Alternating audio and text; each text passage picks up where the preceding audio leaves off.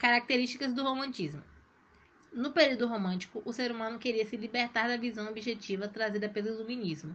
Por isso, as obras literárias seguem as seguintes características: liberdade de criação e de expressão.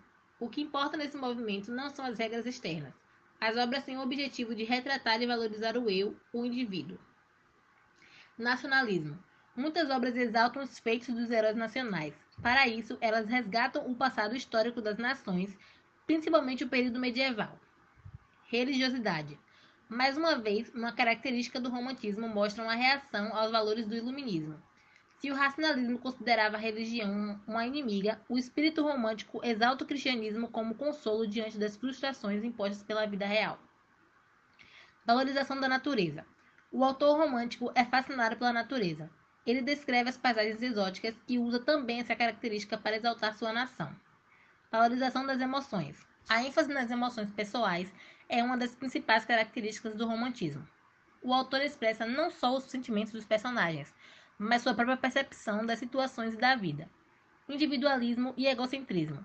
Para os autores românticos, eles e seus sentimentos estão no centro do universo.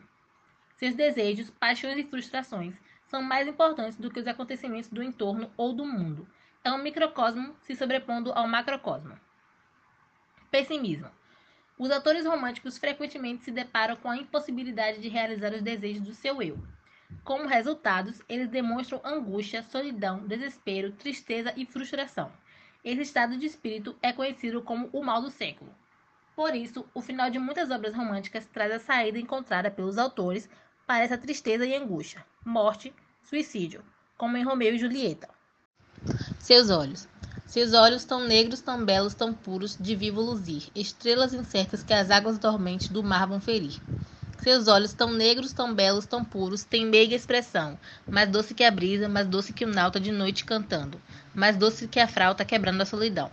Seus olhos tão negros, tão belos, tão puros, de vivo luzir, são meigos infantes, gentis engraçados, brincando a sorrir.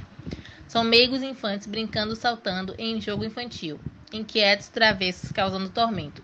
Com beijo nos pagam a dor do momento, com modo gentil. Seus olhos, tão negros, tão belos, tão puros, assim é que são, às vezes luzindo sereno, tranquilos, às vezes vulcão. Na análise, percebemos que os olhos da amada, que é o assunto central do tema, transparece cada um dos seus sentimentos. O poema expressa o amor do eu lírico pela amada, que a compara com uma estrela, elemento da natureza e recurso muito utilizado no romantismo e da metonímia quando fala dos olhos para caracterizar a mulher. Romantismo foi um movimento estético e cultural que revolucionou a sociedade nos séculos 18 e 19, deixando para trás valores clássicos e inaugurando a modernidade nas artes. As obras românticas baseavam-se, então, em valores da burguesia, classe social que substituía a elite absolutista em diversos países. É um dos maiores movimentos de arte do século XIX e XVIII. Por isso, centenas de autores fizeram parte da arte romântica. Não deixou de ser característico também um movimento intelectual, intelectual e filosófico. Ele surgiu na Europa no final do século XIX. Na maioria dos locais, atingiu seu, seu ápice na metade do século XIX. Ele, por um grande período, passou a ser conhecido como a Era das Revoluções, entre os meados de 1774 e 1849 estava é, rolando várias transformações políticas, sociais e econômicas no Ocidente. E os, entre os principais movimentos que estavam ocorrendo nesse, nesse meado de tempo foi a Revolução Industrial e a Revolução Francesa. O romantismo se caracteriza pelo sentimentalismo, a supervalorização das emoções pessoais, o subjetivismo e o egocentrismo, que são algumas das características que vão estar presentes no poema Canção do Exílio de, de, de Gonçalves Dias. Minha terra sem palmeiras, onde canto sabiá, as aves que aqui gorjeiam, não gorjeiam como lá. Nosso céu tem mais estrelas, nossas várzeas têm mais flores, nossos bosques têm mais vida, nossa vida mais amores. Em cimar, em cismar sozinho, à noite, mais prazer encontro eu lá. Minha terra tem palmeiras, onde canta o sabiá. Minha terra tem primores, que tais não encontro eu cá, em cismar, sozinho, à noite. Mais prazer encontro eu lá. Minha terra tem palmeiras, onde canta o sabiá. Não permita a Deus que eu morra, sem que eu volte para lá sem que desfrute os primores que não encontro por cá, sem que ainda aviste as palmeiras, onde canto o sabiá. E nesse final é onde mais enxergamos que o poeta Gonçalves ele se bota como centro do universo, né? Que é o universo particular que ele fala do, do, do canto do sabiá, que ele quer voltar após a morte.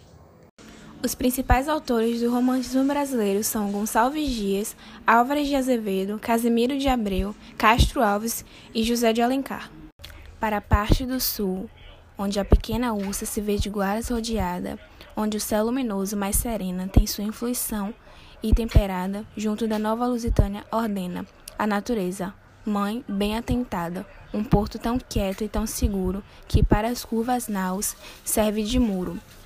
É este porto tal, por estar posta uma cinta de pedra inculta e viva ao longo da soberba e larga costa, onde quebra Neptuno a fúria esquiva entre a praia e a pedra descomposta, o estranhado elemento se deriva com tanta mansidão que uma fateixa basta ter a fatal Argos anexa. Em o meio desta obra alpestre e dura, sua boca, sua boca rompeu o mar inchado, que na língua dos bárbaros escura, Pernambuco de todos é chamado, de Paraná, que é mar puca, rotura feita em fúria deste mar salgado, que sem no derivar cometer míngua, cova do mar, se chama em nossa língua. Em descrição do Recife encontramos um elogio poético a Recife, a natureza e ao povo brasileiro. Além de louvar nossa terra, o poema funciona também como um registro do tempo histórico em que foi escrito, sendo um exemplar importante de literatura produzida sobre a colônia durante o século XVI. Bom, irei falar sobre o barroco e algumas características dele. O barroco foi um movimento artístico que teve início na Europa no século XVI, caracterizado por uma estética rebuscada com requinte e excesso de adornos. Uma das características do barroco é a linguagem dramática, racionalismo, exagero e rebuscamento, uso de figuras de linguagem, união do religioso e do profano, alta dualista ou arte dualista, jogo de contrastes, valorização dos detalhes, cultismo, que é o jogo de palavras, conceptismo, que é o jogo de ideias. Bom, irei falar sobre, ou irei falar um poema de Manuel Botelho de Oliveira, a Ilha de Maré. Jaz oblíqua a forma e prolongada, a terra de maré toda cercada, de Netuno, que, tende, que tendo amor constante, lhe dá muitos abraços por amante, e botando-lhe os braços dentro dela, a pretender gozar por ser muito bela. Nesta assistência, tanta senhoria e tanta galanteia, que dou no mar de Maré tem um apelido, com quem preza o amor de seu querido, e por gosto das prendas amorosas, fica a Maré das Rosas. Vivendo nas ânsias sucessivas, são do amor marés vivas, e se nas mortas menos a conhece, maré de saudades lhe parece, vista por fora é pouco apetecida, porque aos olhos por feia é parecida, porém dentro habitada, é muito bela, muito desejada é com uma concha tosca e deslutrosa que dentro cria a pérola formosa.